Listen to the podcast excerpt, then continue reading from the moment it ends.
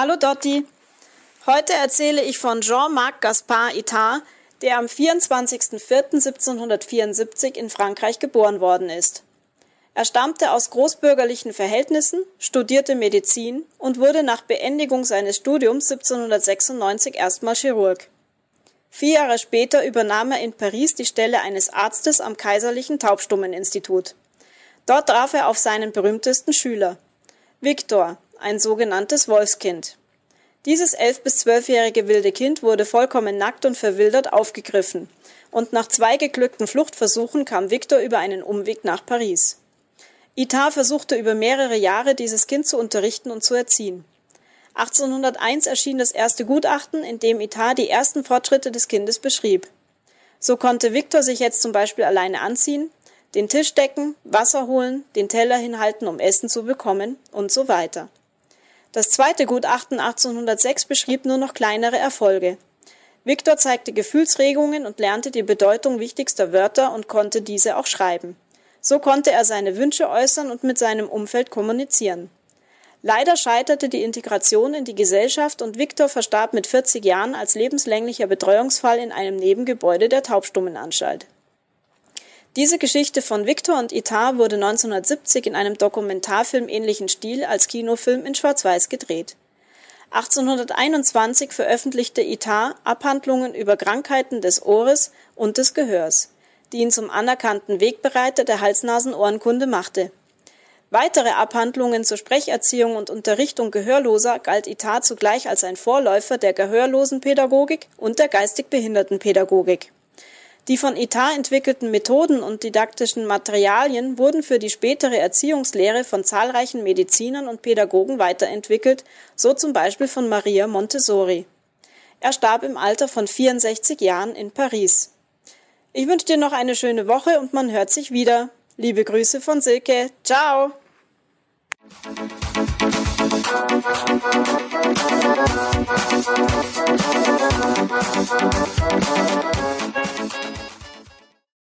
Hallo und herzlich willkommen zur 77. Ausgabe der Hörmupfel, in der es um meinen Ausflug nach München inklusive eines Podcast-Hörertreffens des Cruise Tricks Podcasts geht. Viel Spaß beim Hören. Herzlichen Dank an Silke, die mich aus einer ziemlichen Misslage geholt hat. Sie hat mir wieder einmal einen Vorspann eingesprochen und darüber bin ich wirklich heilfroh, denn dieses Mal hätte ich zum ersten Mal seit Einführung dieser Serie keine Zeit gehabt, etwas rauszusuchen und einzusprechen. Diese Arbeit hat mir Silke nun abgenommen, obwohl ich weiß, dass auch sie viel um die Ohren hat. Und apropos Ohren, das passt ja richtig gut zum Inhalt des Vorspanns eine, eine wirklich sehr interessante Person, die sie da rausgesucht hat, von der ich auch noch nie gehört hatte. Ich hätte mich an die Person auch gar nicht rangetraut, weil ich den französischen Namen definitiv nicht hätte aussprechen können und mich vermutlich maßlos blamiert hätte. Umso mehr bedanke ich mich nochmals ganz herzlich bei Silke, dass sie sich die Arbeit gemacht hat, eine interessante Person mit einer interessanten Hintergrundgeschichte rauszusuchen und das Ganze dann auch wieder in eine Audiodatei zu verwandeln. Falls ihr euch, liebe Hörerinnen und Hörer, auch auf diese Art und Weise mit in diesen Podcast einbringen wollt und mir damit eine Freude machen wollt, schreibt mir einfach eine kurze Mail oder einen Kommentar, damit es äh, keine Terminüberschneidungen gibt und ich plötzlich zwei Vorspänne habe und dann kann es auch schon losgehen. Ich nehme an, Silke verwendet für die Aufnahme auch ein Smartphone. Mehr benötigt man dazu auch gar nicht. Die Qualität ist, wie ihr hören konntet, durchaus ausreichend, ja geradezu hervorragend. Also legt einfach los, traut euch. Ich würde mich wirklich riesig darüber freuen. So, mm, es könnte sein, dass diese Folge wieder etwas länger wird, denn es gibt doch einiges von meinem Ausflug nach München zu erzählen. Ich kann allerdings, wie ihr euch sicherlich schon denken könnt, aufgrund diverser Abschweifungen, die es in meinem Podcast immer wieder mal gibt, nicht sagen, wie lange die Folge schlussendlich werden wird. Das weiß ich zum aktuellen Zeitpunkt ja noch nicht. Aber es gibt natürlich wieder Kapitelmarken, die werde ich wieder einfügen, so dass ihr gerne, wenn euch ein Thema nicht interessiert, weiterspringen könnt. Oder ihr stellt das Tempo eures Podcatchers einfach auf 1,5, dann seid ihr auch schneller durch und verpasst trotzdem nichts. Allerdings hatte ich in der letzten Episode der Hörmupfel, also in Folge 76, das Gefühl, dass ich zu schnell gesprochen habe. Als die Folge im PC war, dachte ich mir so, boah, hast aber dieses Mal ziemlich schnell gesappelt wie ein Wasserfall. Und da wird's für die Hörer, die die Folge mit 1,5 Geschwindigkeit hören, ziemlich schwierig werden, etwas zu verstehen. Ich weiß nicht, wie es euch dabei ging. Hattet ihr das Gefühl, es, äh, ich hätte es eilig gehabt oder ich hätte, ja, hm, als wenn ich auf den Zug müsste, falls dem so gewesen ist. Auch darüber bin ich froh, wenn ihr mir sowas mal sagt zwischendrin. Apropos letztes Mal, ich sollte eigentlich auf einige Kommentare Bezug nehmen. So habe ich immer noch den Kommentar von Matthias im Hinterkopf, der bereits in Folge 73 nachgefragt hatte, warum man Thrombosestrümpfe mit Gummihandschuhen anziehen soll. Lieber Matthias, ich habe diese Frage nicht vergessen, aber das Thema greife ich noch einmal auf, wenn es etwas Aktuelles von meinem Patienten zu erzählen gibt. Bis jetzt ist da nämlich noch nichts Sehenswertes, Berichtenswertes ähm, ja eingetreten. Es geht eben den Umständen entsprechend, aber da hat sich noch nicht viel verändert. Weshalb ich das Thema nicht noch einmal aufgegriffen habe, aber die, die Silke hat in der gleichen Folge einen Kommentar hinterlassen, der sich auch auf deine Frage bezog. Vielleicht magst du ihn dort mal nachlesen. Ich könnte mir vorstellen, dass er auch für dich sehr interessant ist. Und wenn es dann von den aktuellen Thrombosestrümpfen wieder was zu erzählen gibt, werde ich das natürlich machen. Dann hat der Micha vom Making Tracks Podcast in der letzten Folge einen sehr netten und ausführlichen Kommentar geschrieben den ich in der Kommentarfunktion auch beantwortet habe. Unter anderem hat er mich darauf hingewiesen, dass er es war, der von diesem XXL Schnitzelrestaurant berichtet hatte. Das gleiche hat mir auch Silke per Mail mitgeteilt. Auch sie konnte sich daran erinnern, dass Micha in seinem Podcast den Harzer Schnitzelkönig angepriesen hatte. Das Restaurant steht jetzt auf jeden Fall auf unserer To-Do-Liste und ich hoffe, dass wir dann auf dem Weg nach Norden beziehungsweise wieder zurück vom Urlaub wieder in den Süden dort einkehren werden. So, jetzt starten wir aber durch. Ich hoffe, ich bekomme alles durch. Ja, das Kapitel München-App. Ähm, ich fuhr ja vergangenes Wochenende nach München. Ziel der Fahrt war ein Podcast-Treffen, das dort abends stattfinden sollte. Davon möchte ich euch aber etwas später erzählen. Gehen wir mal eher chronologisch vor, wenn ich das überhaupt hinkriege. Da das Treffen abends stattfinden sollte, beschloss ich, München vorher noch etwas zu erkunden. Die Wettervorhersagen konnten sich nicht so richtig entscheiden, wie es werden sollte. Es sollte recht kühl sein, teils sonnig, aber immerhin trocken. Ich wusste also nicht so recht, wie ich planen konnte. Bei schlechtem Wetter wäre ich gerne ins Münchner Stadtmuseum gegangen. Das hatte ich mir vorgenommen. Bei schönem Wetter wollte ich lieber im Freien sein und die Stadt zu Fuß erkunden. Und äh, ja, als es sich dann rauskristallisierte, dass es nicht regnen würde, nicht schneien würde, habe ich mich dann für diesen Outdoor-Teil entschieden. Deshalb installierte ich mir vorab die App mux.de, also mux.de auf meinem iPhone, die ich schon einmal vor ein paar Jahren auf meinem 3GS laufen hatte und mit der ich damals sehr zufrieden war. Die App schlug mir damals nicht nur die Sehenswürdigkeiten Münchens vor, sondern man konnte mit ihr auch im U-Bahn-Netz navigieren, was damals allerdings bei meinem alten 3GS sehr viel Akku gefressen hat. Aber da ich ja jetzt mit einem 5S unterwegs bin, hatte ich so die Hoffnung, dass das dann anders sein würde. Ja, Pustekuchen, so weit kam es nämlich gar nicht. Nach der Installation wollte ich die Apps starten, was aber nicht gelang. Sie stürzte beim Start bereits ab. Auch mehrmalige Versuche, Neustart, Neuinstallation, das alles half nichts. Die App funktionierte auf dem 5S einfach nicht mehr. Also machte ich mich auf die Suche nach einem anderen App und fand Munich Metro, die mich per U- und S-Bahn durch die Stadt leiten sollte, und die App Ulmon München, die mir die Sehenswürdigkeiten zeigen sollte. Beide Apps heute vorzustellen, sprengt, glaube ich, den Rahmen. Das werde ich dann lieber nächste Woche nachholen. Es gibt dazu nämlich einiges zu erzählen. Und da ich heute ja über meine München-Erlebnisse berichten möchte, verschiebe ich das Thema App am besten auf die nächste Folge. Ähm, gut, ich fuhr also mit dem Zug nach München. da das Podcaster-Treffen nicht in einem Außenbezirk Münchens, sondern im Zentrum direkt am Marienplatz stattfinden sollte. Da würde es mit dem Auto sicherlich keinen Spaß machen, dachte ich mir. Und mit reichlich und günstigen Parkplätzen wäre da wohl auch nicht zu rechnen. Also stellte ich mein Auto in Kempten auf einen Parkplatz ab, der mir sicher erschien, so dass ich nachts keine Angst haben musste, dass mir da vielleicht irgendwelche Besoffene auflauern würden. Äh, ja, ihr lacht jetzt vielleicht, Provinzstädtchen, Provinzstädtchen und Besoffene, aber ja, so falsch liege ich da wohl nicht und dazu erzähle ich euch dann später auch nochmal was. Ja, für den Parkplatz musste ich dann aber 1,70 Euro zahlen, aber das war mir meine Sicherheit in diesem Moment auch wert, auch wenn ich es etwas zähneknirschen zahlte. Immerhin kostete mich das Zugticket ja auch 23 Euro und da sollte Park and Ride eigentlich mit drin sein, finde ich. Naja gut, ich habe die 1,70 bezahlt, mein Auto stand sicher, ich hatte es nicht weit vom Bahnhof raus bis zu meinem Auto, also möchte ich mich nicht beklagen. Ähm, der Zug, den ich nahm, fuhr um 9.28 Uhr ab und war auch recht voll. Ich fand zwar ab Kempten noch einen Sitzplatz, aber ab Buchlohe mussten die Gäste dann stehen.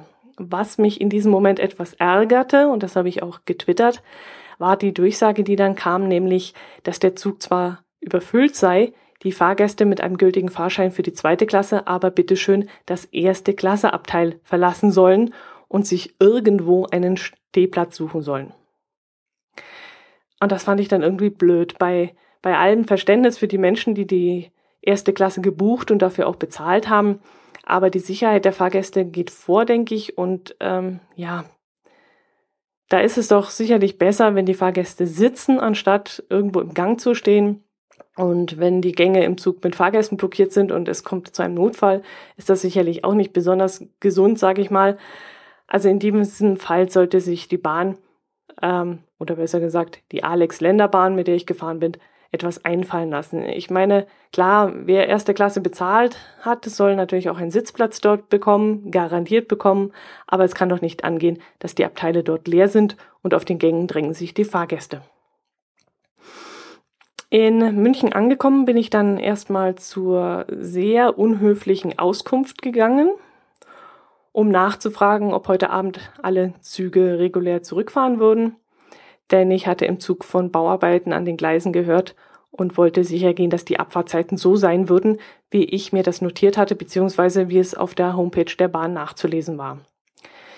Danach bin ich mit der U-Bahn zur Haltestelle Universität gefahren. Dazu habe ich versucht, die Metro-App zu nutzen, aber wie gesagt, zur Metro-App erzähle ich euch dann in der nächsten Episode etwas. Ich kam jedenfalls an der Haltestelle an und äh, machte mich dann auf den Weg in die Amalienstraße 77. Ich war nämlich bei meinen Vorbereitungen, zu der ich die Ulmon-App nutzte, auch dazu später mehr, also nächstes Mal mehr, äh, auf den verrückten Eismacher gestoßen. Ich weiß jetzt nicht, die Münchner werden ihn vermutlich kennen. Ähm, euch anderen möchte ich davon erzählen. Der verrückte Eismacher stellt nämlich nicht nur relativ normale Eissorten, wie zum Beispiel Himbeer-Limetto, Schoko-Sorbet, Kiwi-Mango oder ähnliches her, sondern auch exotischere Variationen wie Augustinerbier, Erdbeer-Basilikum Balsamico oder Weißwursteis. Ja, Weißwursteis. Dazu gibt es dann auch mehrere Videos auf YouTube und ich werde in den Shownotes mal zwei davon verlinken. Da berichtet der verrückte Eismacher von einem ausgefallenen Kreationskonzept, also zum Beispiel von besagtem Weißwursteis oder er hat auch von Senfeis gesprochen und dazu hat er geplant, Brezelwaffeln zu backen, wie er im Video erzählt hat. Ich habe auch schon einen Bericht gelesen, in dem von Spare Ribs Eiscreme die Rede war. Und da muss ich sagen, da uh, schüttelt's mich ja schon ein bisschen und stellen sich die Nackenhaare hoch. Das kann ich mir so gar nicht vorstellen. Trotzdem, ich war dann neugierig und äh, weil ich eigentlich immer gerne alles ausprobiere, wollte ich unbedingt dorthin und mal eine etwas andere Eissorte kosten. Das exotischste Eis, das ich vor Ort dann aber auf der tagesaktuellen Eiskarte gesehen habe, war die Sorte Salami. Als ich das gesehen habe, wäre ich am liebsten gleich wieder umgedreht. Es hat mich wirklich sehr viel Überwindung gekostet, überhaupt in den Eisladen reinzugehen. Aber da ich auch gehört hatte, dass das Interieur sehr schön ist und das Ambiente einen an Alice im Wunderland erinnern soll, bin ich dann doch reingegangen. Das Innere war dann auch wirklich sehr hübsch und auffallend gestaltet, allerdings nicht verrückt, wie man es immer so liest und hört da muss schon ganz was anderes kommen, um mich jetzt vom Hocker zu hauen. Es war schön bunt, es gab schönes Deko, interessante Wandmalereien, passendes Mobiliar, aber ja, es war jetzt nicht so, dass ich gesagt hätte, wow, das haut mich jetzt vom Hocker. Ja, und da gab es, wie gesagt, diese Eistheke mit 16 Eissorten, glaube ich, waren das. Und dahinter stand ein junger Mann, ein Angestellter, der mich auch sehr mh, mm, aufgekratzt begrüßte. Er versprühte all sein Können im gute Laune-Modus, was mir in diesem Moment trotzdem nichts half, denn äh, mich hatte in diesem Moment, Moment wirklich der Mut verlassen. Ich dachte mir, wenn ich jetzt so ein Salami-Eis kaufe, so eine ganze Kugel und ich mag's dann nicht und ich will es dann wegschmeißen, ähm, nee, das, das habe ich mich dann doch nicht getraut. Ich habe dem Verkäufer dann gesagt, dass mich der Mut verlassen hat und ich mich nicht traue, ein Salami-Eis zu nehmen, sondern mich dann doch lieber für feige Walnuss entscheide. Allerdings hat er mich dann das Salami-Eis kosten lassen. Er meinte, ähm, man müsste das einfach mal probieren. Es würde ihm sehr gut schmecken. Er könnte sich das zum Beispiel ganz gut als Brotaufstrich vorstellen. Naja, das muss er ja auch sagen. Schließlich will er das Zeug verkaufen. Ich habe es dann probiert, äh, nicht ohne vorher dran zu riechen, wie ich das immer tue. Und ich muss sagen, ja, es riecht wie Salami, klar. Äh, es schmeckt auch wie Salami. Ich war allerdings etwas irritiert, dachte, es läge daran, weil es kalt ist, was ja Quatsch ist, weil man isst ja richtige Salami auch aus dem Kühlschrank raus, kalt und legt es dann kalt aufs Brot. Es war vielmehr die Tatsache, dass ich erstens meine Salami nie im Verbund mit einem Glas Milch esse, was ja auch nicht schlimm wäre. Salamibrot essen, Milch trinken, warum auch nicht, wem es schmeckt. Viel seltsamer fand ich allerdings zweitens die Konsistenz. Das war wirklich cremige Salami. Und das fand ich dann schon eine sehr, sehr seltsame Sache. Ich konnte nicht von der Salamischeibe runterbeißen und sie kauen. Ich musste sie in cremiger Form eigentlich lutschen. Und das war dann doch irgendwie skurril. Schon sehr seltsam. Mich würde in diesem Zusammenhang interessieren, wie viele Leute ganze Kugeln dieser Salamisorte bestellen und essen. Ob es vielleicht Leute gibt, die dorthin gehen, um gezielt solches Eis zu bestellen und auch öfters kommen, um solches Eis zu essen und es auch wirklich mögen. Oder ob es vielleicht sehr viele Leute aus reiner Neugierde äh, ausprobieren, so wie ich, und einfach mal nur kosten wollen und deshalb dorthin gehen. Ich vermute ja mal letzteres. Es wird, denke ich mal, vor allem eine gelungene Marketingaktion sein, dass, die die Leute anlockt und über den Ladentisch gehen dann vor allem die normalen Sorten weg, denke ich, wie zum Beispiel, ja, es waren ja auch so Sachen wie Mozart, Apfelmus, Pfannkuchen, Milchschnitte, Champagner, Erdbeer. Das kann man ja jetzt auch nicht unbedingt als normal bezeichnen, aber immerhin ist das normaler als jetzt Salami oder Spare Ribs. Also wenn ich euch jetzt auch neugierig gemacht habe, ich verlinke natürlich in den Show Notes den verrückten Eismacher, findet ihr in äh, München in der Amalienstraße 77 in der Nähe der U-Bahn-Station Universität. So, nach dem Besuch beim Eismann bin ich dann ins Zentrum gefahren, auf den Marienplatz, wo es wie immer natürlich wieder extrem voll war. Ich bin im Laufe des Tages mehrmals dort vorbeigekommen, habe aber immer wieder geschaut, dass ich bald wieder Land gewinne. Das ist mir dort einfach zu hektisch, zu laut, zu überlaufen. Und da gibt es sicherlich schönere Ecken in München.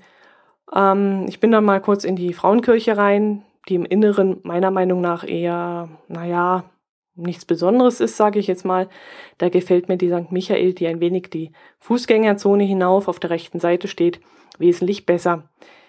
Sie überrascht mich eigentlich jedes Mal, weil sie so unscheinbar in der Häuserreihe mit eingebunden ist und dadurch eigentlich von außen sehr klein wirkt. Und wenn man dann durch die ebenfalls eher unscheinbare Türe trifft, tritt, dann ist man dann plötzlich überrascht, wie groß die Kirche ist.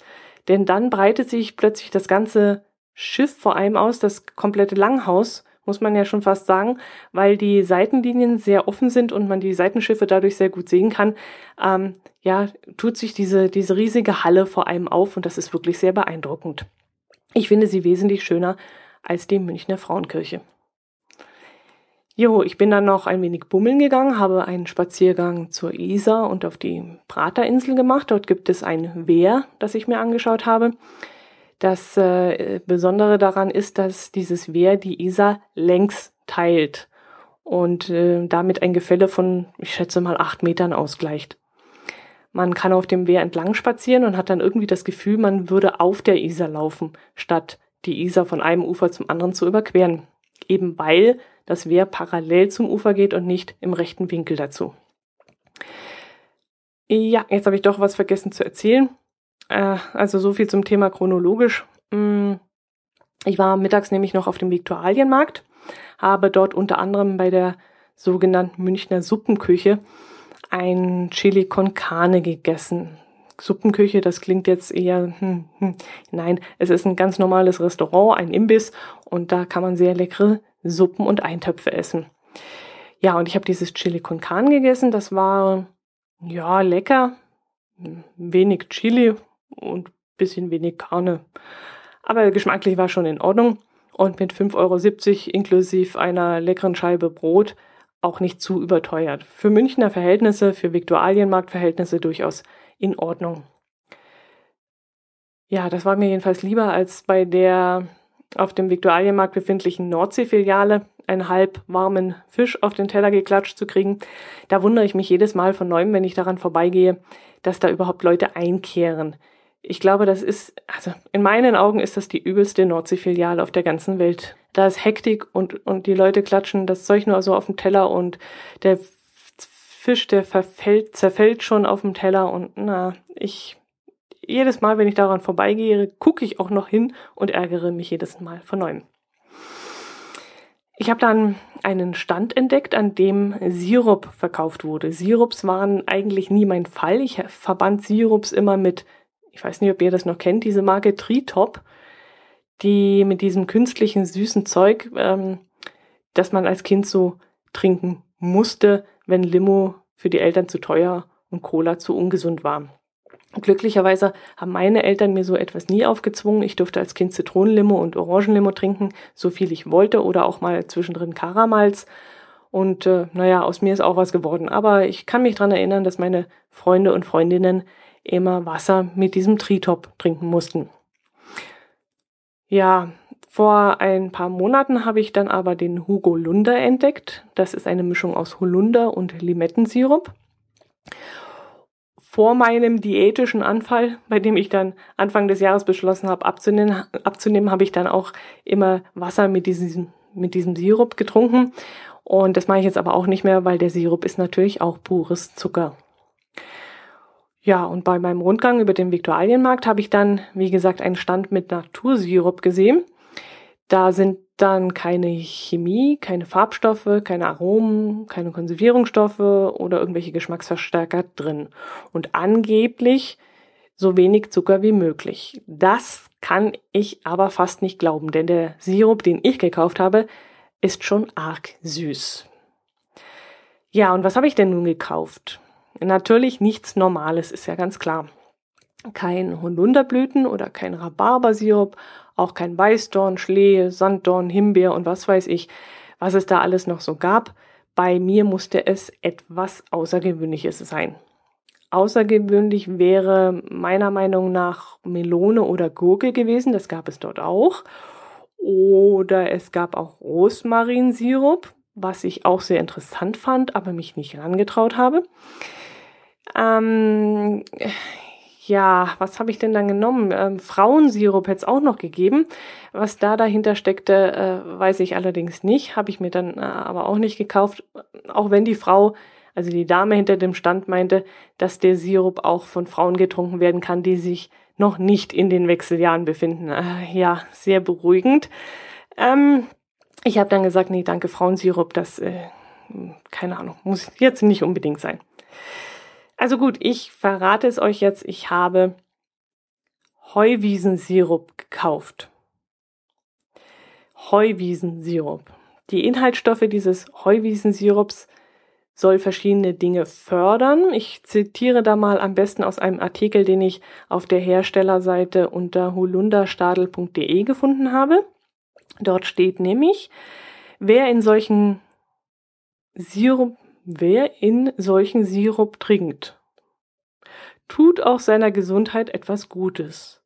Beispielsweise fördern Lindenblüten das Schwitzen und gelten als fiebersenkend.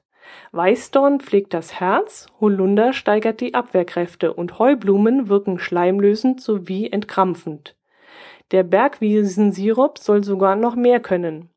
Eine Heilpraktikerin schickt im Winter Pollenallergiker zu uns, weil der Bergwiesensirup angeblich bei der Des Desensibilisierung hilft, erzählt Regina Rohr-Heckenberger. Das Witzige ist, dass ich naja, ich hatte mich schon ein wenig geärgert, als ich den Sirup gekauft hatte. Ich war irgendwann am frühen Nachmittag dort und ich hatte nicht bedacht, dass ich ja erst spät in der Nacht nach Hause kommen würde. Eine große Tasche hatte ich auch nicht dabei, in die ich die Flasche hätte stecken können, also musste ich das unhandliche Ding den ganzen restlichen Tag mit mir rumschleppen. Ich habe mich am Nachmittag und am Abend noch mehrmals einen Depp geheißen, dass ich daran einfach nicht gedacht hatte und nicht so weit gedacht hatte, mir eine richtige Tüte geben zu lassen oder zu sagen, ja gut, äh, ich komme später wieder oder irgend sowas. Egal es.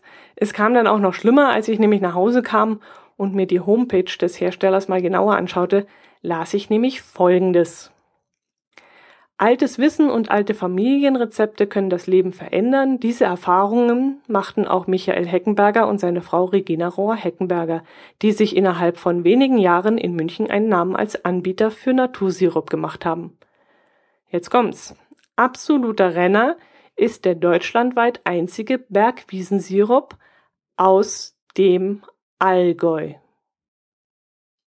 Ja, da fahre ich also nach München, auf den Viktualienmarkt, kaufe dort einen Sirup, schleppe diesen den halben Tag mit mir rum. Einen Sirup, der aus dem Allgäu kommt. Ja, das kann ich echt. Oh. Ja, gut, jetzt muss ich auf die Uhr schauen, mir rennt schon wieder die Zeit davon. Ich wollte euch noch von einer Demo erzählen, von einem überraschenden Wiedersehen von äh, Michael Jackson und so vielen anderen Dingen, aber ich, ja, ich muss das, glaube ich, ein bisschen zusammenraffen, scrolle jetzt mal runter und suche mir ein Thema, mit dem ich weitermachen kann, damit wir hier ein bisschen vorankommen. Ja, der Grund. Der Grund dieser Münchenfahrt war ja der Besuch eines Podcast-Hörertreffens, das von meinen Podcast-Kollegen Jerome Brunel und Franz Neumeier veranstaltet wurde. Sie feierten die hundertste Episode ihres Cruise, Tricks Podcasts und hatten dazu vorsorglich zum angeblich kleinsten Podcast-Treffen der Welt eingeladen. Jerome hatte wohl die Befürchtung, dass niemand kommen würde und stapelte deswegen ein wenig ziemlich, ziemlich sehr tief, denke ich mal, um seine vielleicht doch insgeheim schwelenden Erwartungen nicht enttäuscht zu sehen. Äh, ja. Mm, jedenfalls hatte ich geplant, zu diesem Hörertreffen zu fahren, mit oder ohne meine bessere Hälfte. Ich wollte unbedingt dorthin. Ich höre den Podcast aufgrund meiner Urlaubsleidenschaft und meinem Interesse auch an Schiffsreisen sehr, sehr, sehr, sehr gerne. Die beiden sind auch ein ganz tolles Team. Jerome moderiert immer sehr unterhaltsam und ist locker flockig durch die einzelnen Episoden. Und Franz schätzt sich sehr als kompetenten Fachmann mit viel Hintergrundwissen und einer sehr sehr klaren, wie erkläre ich das jetzt? Franz Neumeier berichtet über ein Schiff und ich weiß dann ganz genau, wie ich das einzuschätzen habe. Also er erzählt nicht immer nur objektiv, sondern lässt auch immer wieder mal seine eigene Meinung dazu einfließen. Aber das macht er so klar und deutlich, dass man das als Hörer auch wirklich wahrnimmt.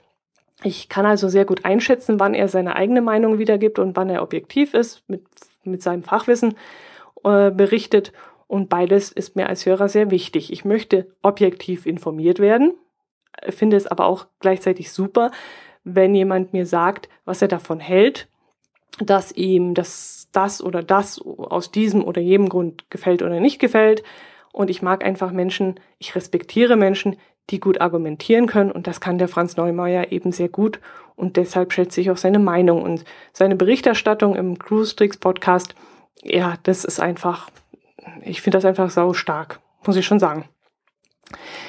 Tja, und ähm, jetzt sollte ich ihn und Jerome also mal live bei einer Aufnahme, bei der Aufnahme der hundertsten Episode zu sehen bekommen. Die Aufnahme fand im sogenannten Presseclub direkt am Marienplatz statt. Ich hatte mir einen einfachen Vortragsraum darunter vorgestellt, also mit ein paar Stühlen, einer Leinwand vielleicht. Doch als ich dann vor dem Gebäude stand und auf dem Schild Presseclub las und ich den Glaslift sah, der in den vierten Stock hochfuhr, dachte ich mir, oh, Club.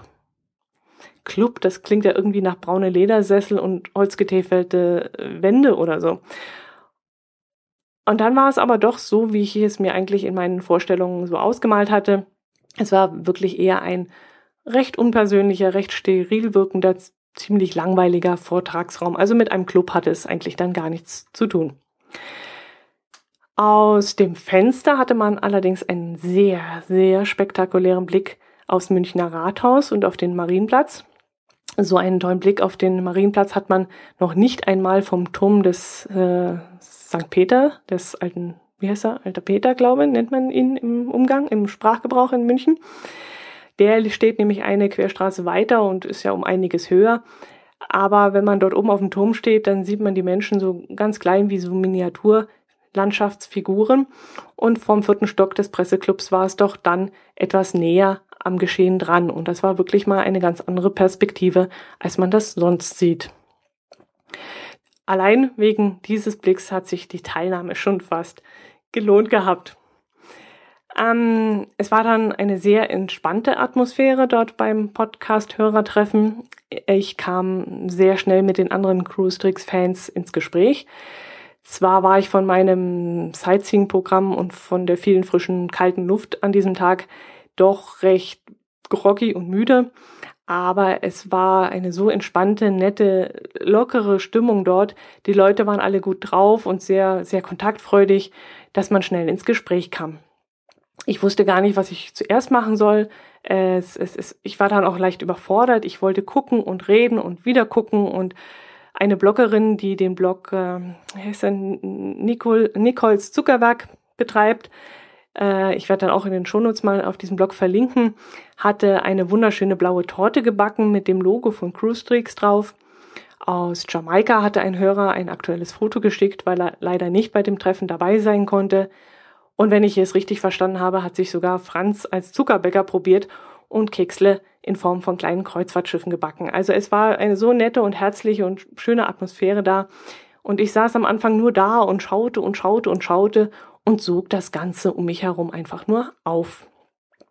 Ich war dann auch ganz froh, als die beiden dann mit der Aufzeichnung anfingen. Ähm, okay, das war ja sowas, wie ich, wie ich kenne, sage ich mal. Das war mir was Vertrautes, dachte ich. Denn es war doch ein seltsames Gefühl irgendwie. Also nicht, dass ich die beiden, deren Stimmen ich jeden Mittwoch höre, ähm, ja, ich sah sie ja jetzt live vor mir, aber das war eigentlich nicht das Besondere, sondern dass ich überhaupt jemanden sah, der podcastet. Weil irgendwie war das so verkehrte Welt. Ich, ich, ich war auf der falschen Seite gesessen. Ich konnte da nicht eingreifen. Ich saß da, sah die Mikros, äh, aus sechs Meter Entfernung. Also ich saß nicht genau davor, wie ich das jetzt gerade tue, sondern die waren so weit weg und da dachte ich mir, da stimmt doch irgendwas nicht. Also es war ein ganz seltsames Gefühl und es dauerte eine Weile, bis ich dann diese Situation einordnen konnte und mich einfach nur, hm, ja, darüber freuen konnte, was die davon jetzt erzählen. Gut, ich bekam dann auch noch die Gelegenheit, ein paar Worte ins Mikrofon zu sprechen, aber davon erzähle ich euch jetzt mal nichts. Da könnt ihr nämlich äh, selbst beim Cruise Sticks Podcast vorbeihören. Ich verlinke dann mal zu den, in den Shownotes zu der Episode 100. Hört da einfach mal rein. Es ist wirklich ein ganz toller Podcast und ähm, es ist bestimmt auch für Leute interessant, die jetzt nicht unbedingt so auf Schiffsreisen stehen. Was ich euch noch erzählen kann, weil es mich persönlich betrifft und was mich ehrlich gesagt total geflasht hat und in diesem Moment auch etwas überfordert hat, war die Tatsache, dass unter den Cruise-Tricks-Hörern auch Hörmupfelhörer waren. Und das hat mir ja für einen Moment völlig die Sprache verschlagen. Ich meine, damit habe ich echt nicht gerechnet. Plötzlich steht da jemand neben mir und sagt, ich höre deinen Podcast auch immer. Und der Hammer war, der hat mir dann auch noch erzählt, dass er wegen mir erst auf Cruise Tricks Podcast aufmerksam geworden ist. Und ich habe den armen Mann angeguckt, total verdattert. Und nur ganz, ganz langsam rieselten so die Worte in meine Gehirnwindungen.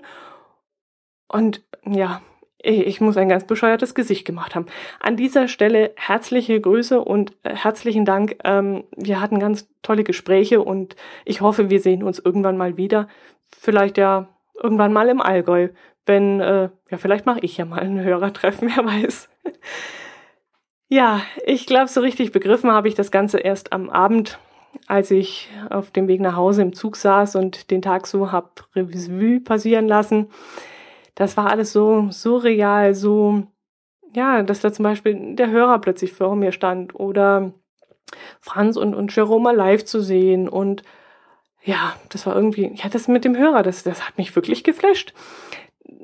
Hörer sind, also ihr seid da draußen und ihr kommentiert, ihr schreibt Mails, ihr äh, retweetet meine Tweets, Ihr klickt vielleicht auf den Amazon oder den Flatter-Button. Äh, ihr seid mir schon wahnsinnig präsent. Ja, ja, das seid ihr. Ihr seid da.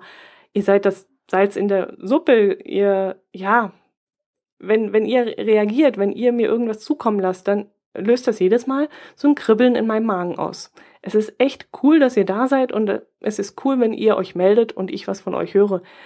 Aber wenn dann plötzlich einer vor mir steht, ein ganz normaler Mensch, mit dem ich eigentlich ganz normale Gespräche führen möchte, aber irgendwie das Gefühl habe, der weiß mehr über mich, als er zum aktuellen Zeitpunkt des Gesprächs eigentlich wissen dürfte, dann hat mich das doch ziemlich irritiert. Wenn die, die mir gegenüberstehen, mir plötzlich etwas davon erzählen, was ich ihnen bereits erzählt habe, obwohl ich das eigentlich gar nicht gemacht habe, weil ich sie ja bis dahin gar nicht gekannt habe. Also ich weiß jetzt nicht, ob ihr mich jetzt verstanden habt, aber es war wirklich absolutes seltsames Gefühl für mich und ich bin echt dankbar, dass ich das mal ähm, spüren durfte. Also, liebe Hörerinnen und Hörer, sollten wir uns irgendwann mal sehen und ich mache einen leicht verstrahlten und irritierten Eindruck, ähm, Nehmt mir das bitte nicht übel. Äh, vielleicht kann ich mit der Situation dann noch nicht so um, umgehen. ja, leider musste ich, leider, leider musste ich bereits um kurz nach 21 Uhr am Bahnhof sein, um wieder ins Allgäu zurückzufahren. Deshalb konnte ich beim anschließenden Abendessen, das in einem typischen Münchner Restaurant stattfand, nur ein kurzes Stündchen bleiben. Wäre ich nicht alleine unterwegs gewesen, hätte ich sicherlich einen Zug später genommen, denn ich hätte mich noch liebend gerne ausführlicher und ähm, intensiver mit den anderen unterhalten. Es waren einfach so bezaubernde und nette Hörerinnen und Hörer dort, teils Personen, die selbst kreativ sind, wie zum Beispiel Blogger und Videoblogger, mit denen ich mich gerne mal über ihr Fachgebiet unterhalten hätte. Auch Personen, die schon viele Schiffsreisen gemacht haben und viele verschiedene Routen gefahren sind, über die ich mich dann auch sehr gerne unterhalten hätte. Und was ich auch sehr schade fand, ist die Tatsache, dass ich mich so gerne mal mit Franz und Jerome unterhalten hätte länger. Ja, das war schon schade, dass der Abend so kurz war. Man hätte sich vielleicht eigentlich schon zum Mittagessen treffen müssen und den ganzen Nachmittag zusammen verbringen müssen. Das wäre sicherlich sehr schön gewesen. Äh, ich hätte es wirklich irre spannend gefunden, die Teilnehmer dieses Treffens äh, näher kennenzulernen. Ja, Gut, aber irgendwann bin ich dann in die S-Bahn gestiegen und zum Hauptbahnhof gedüst und als ich in dem Zug stieg, der mich nach Hause bringen sollte, hörte ich schon ein Lärmen und Grölen und ein Holdrio. Na prima, dachte ich mir. Fußballfans. Ich habe dann gleich mal nachgesehen, weil ich die Vermutung hatte, dass der FC Bayern an diesem Tag ein Heimspiel hatte. Aber das war nicht so. Ähm, hätte ich mir eigentlich auch denken können, weil dann wäre es vermutlich noch lauter und noch wilder gewesen. Es war dann wohl so, dass der TSV 1860 am frühen Nachmittag gegen Bochum gespielt hat und das waren wohl noch ein paar Fans, die etwas länger gefeiert hatten. Ich saß allein im Abteil, was in dem Moment nicht so toll war, weil ich, äh, ja, ich hatte die Befürchtung, es würden dann ein paar zu mir einsteigen ins Abteil. Ich stieß dann auch ein Stoßgebet Richtung Himmel, dass das nicht passieren würde. Irgendwann stiegen dann zwei junge Männer indischer Abstammung, nüchterne Männer, das war mir in dem Moment sehr wichtig, ein und äh, ich war dann beruhigt, dass ich nicht mehr allein im Abteil saß. Aber nicht lange, dann kam irgendwann die Lautsprecherdurchsage, dass der Zug seine planmäßige Fahrt unterbrechen müsse, denn es seien ein paar Fahrgäste im Zug, die sich nicht an die allgemeine Ordnung halten würden. Man müsste wohl auf die Polizei warten. Ja, und so standen wir dann irgendwann irgendwo, bis eine weitere Durchsage kam. Es würde dann noch etwas dauern, hieß es. Es müsste eine Person Personenüberprüfung stattfinden oder sowas ähnliches. Ja, und dann endete dieser schöne Tag in München mit so vielen tollen und schönen Erlebnissen mit einem weiteren kleinen Abenteuer. Naja, das hätte es jetzt nicht mehr gebraucht. Aber was, was soll's, es hätte auch schlimmer kommen können. So, liebe Hörer, es ist lang geworden und äh, hab nicht alle Themen abarbeiten können. Es gibt doch noch einiges, was ich euch dann nächste Woche von meinem München-Ausflug erzählen kann. Ich hoffe, ihr seid dann wieder dabei, hört wieder rein, kommentiert mich wieder, meldet euch wieder und ähm, bleibt gesund. Macht es gut. Servus.